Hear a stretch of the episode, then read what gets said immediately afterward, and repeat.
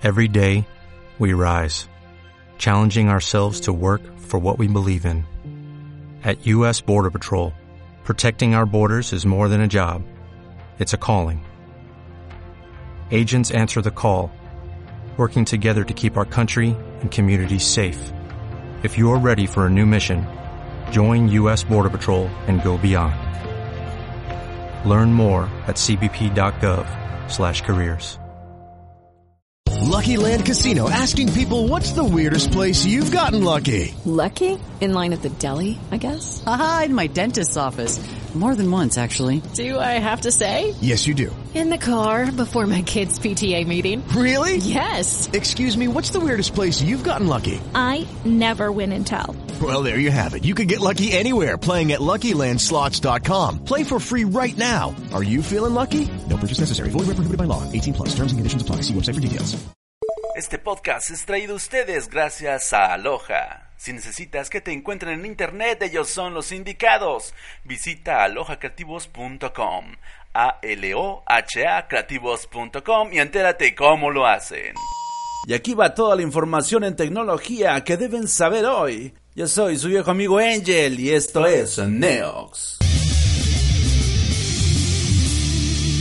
¿Qué les cuento? Aún seguiremos escuchando de Cambridge Analytica. Después de habernos enterado de que esta empresa estuvo haciendo uso indebido de datos de más de 50 millones de usuarios en Facebook, todo parecía apuntar que también tenía planes para hacer algo por nuestra bonita contienda electoral.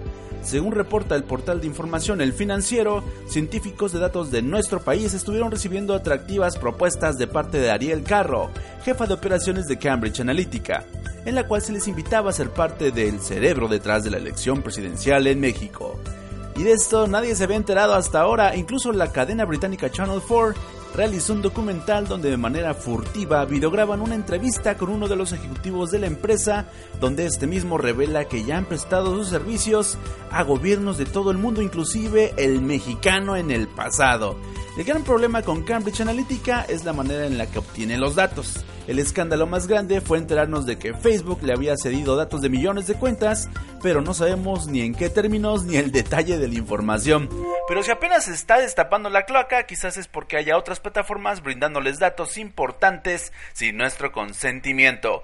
Lo triste del asunto es que para cómo funciona nuestro sistema judicial en materia de seguridad cibernética en México, aún no se sabe si esta empresa sigue elaborando en nuestro país. Ah, México mágico amigos, ya lo saben. Los robots van a aniquilarnos a todos, o al menos es a donde apunta la carrera armamentista. Hasta la fecha se sabe que el Instituto Avanzado de Ciencia y Tecnología de Corea del Sur, el KAIST, está trabajando en el desarrollo de robots programados para la guerra. La comunidad científica dio el grito en el cielo después de que The Korean Times publicara en exclusiva un artículo detallado de cómo Hanwha Systems, la empresa fabricante de sistemas de defensa, se aliaba con el KAIST para desarrollar, escuchen bien, sistemas de inteligencia artificial aplicados a la tecnología militar para la búsqueda y destrucción de objetivos sin la necesidad del control humano, ¿eh? ¿Qué tal? Eso sí son títulos, ¿no? Lo de tu tesis de ciencias de la comunicación, no mames. De inmediato, 50 miembros de la comunidad científica dirigieron concienzudas misivas a ambas instituciones en la búsqueda de hacerlos reflexionar y que echaran para atrás su multimillonario negocio futurista. Por su parte, Hanwha Systems no ha respondido en lo absoluto y es porque ya tienen cola que les pisen. Hace muchos años se les hizo firmar un tratado por la fabricación de un tipo especial de munición tan terrible que terminó siendo prohibida en más de 120 países. Por su parte, el KAIST siente que su desarrollo de inteligencia artificial ha sido boicoteado por la prensa y aseguran que no llevan ni llevarán a cabo investigaciones que atenten en lo más mínimo contra la dignidad humana, incluyendo las armas autónomas. Y no sé ustedes, pero yo sí quiero creer en el país que nos ha regalado tan hermosas idols del K-pop. ¿Y qué pasó con el atentado en las oficinas de YouTube? Como muchos sabrán, el martes pasado hubo un ataque en estas oficinas del Silicon Valley.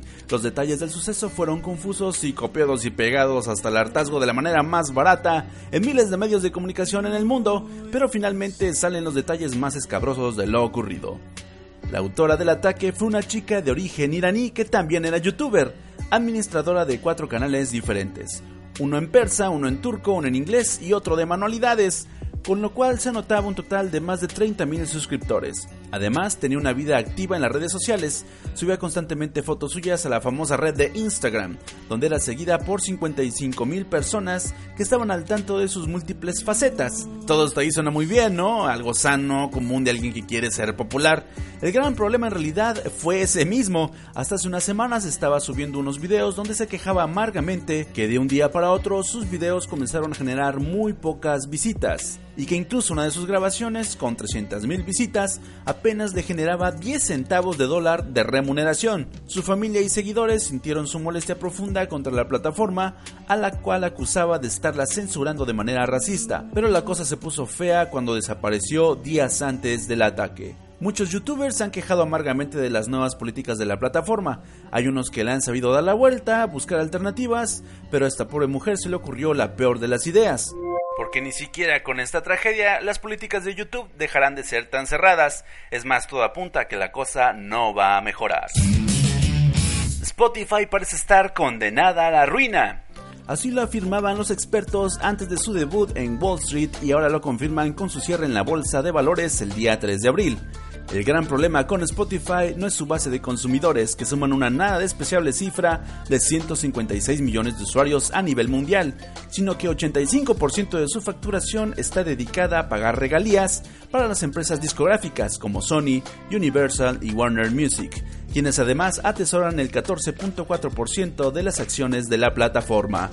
Por ejemplo, durante el 2016 la compañía facturó 2.930 millones de dólares, pero 2.490 millones fueron directos a la bolsa de las disqueras, con lo que registraron una pérdida de más de 350 millones de dólares después de impuestos. De hecho, con su gran salto a la bolsa buscaban consagrarse y obtener más aire para seguir sobreviviendo, pues las startups tecnológicas andan en una situación muy difícil y suelen desaparecer sin dejar rastro. Sin embargo, al cierre de Wall Street, la acción se terminó cotizando a 149 dólares, un 10% menos de lo esperado cuando el precio de salida estaba en 166 dólares por acción. Es decir, la empresa terminó teniendo un precio más bajo de lo estimado, valuándose en un total de 26.500 millones de dólares, pero sin mayor a los 20.000 millones que consideraban los analistas para que siguiera existiendo. El futuro se antoja oscuro para este gran servicio de audio streaming que ha logrado escalar contra viento y marea.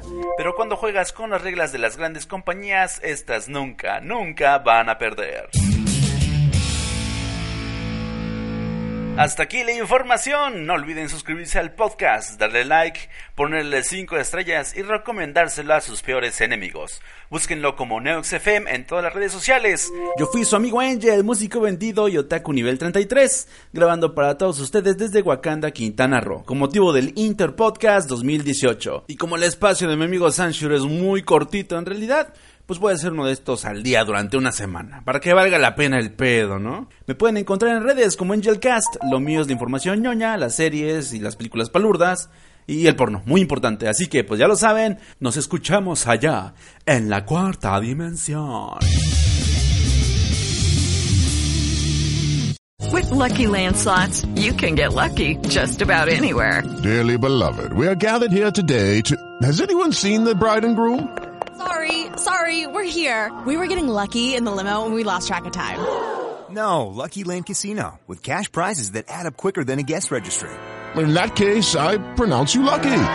Play for free at LuckyLandSlots.com. Daily bonuses are waiting. No purchase necessary. Void where prohibited by law. 18 plus. Terms and conditions apply. See website for details.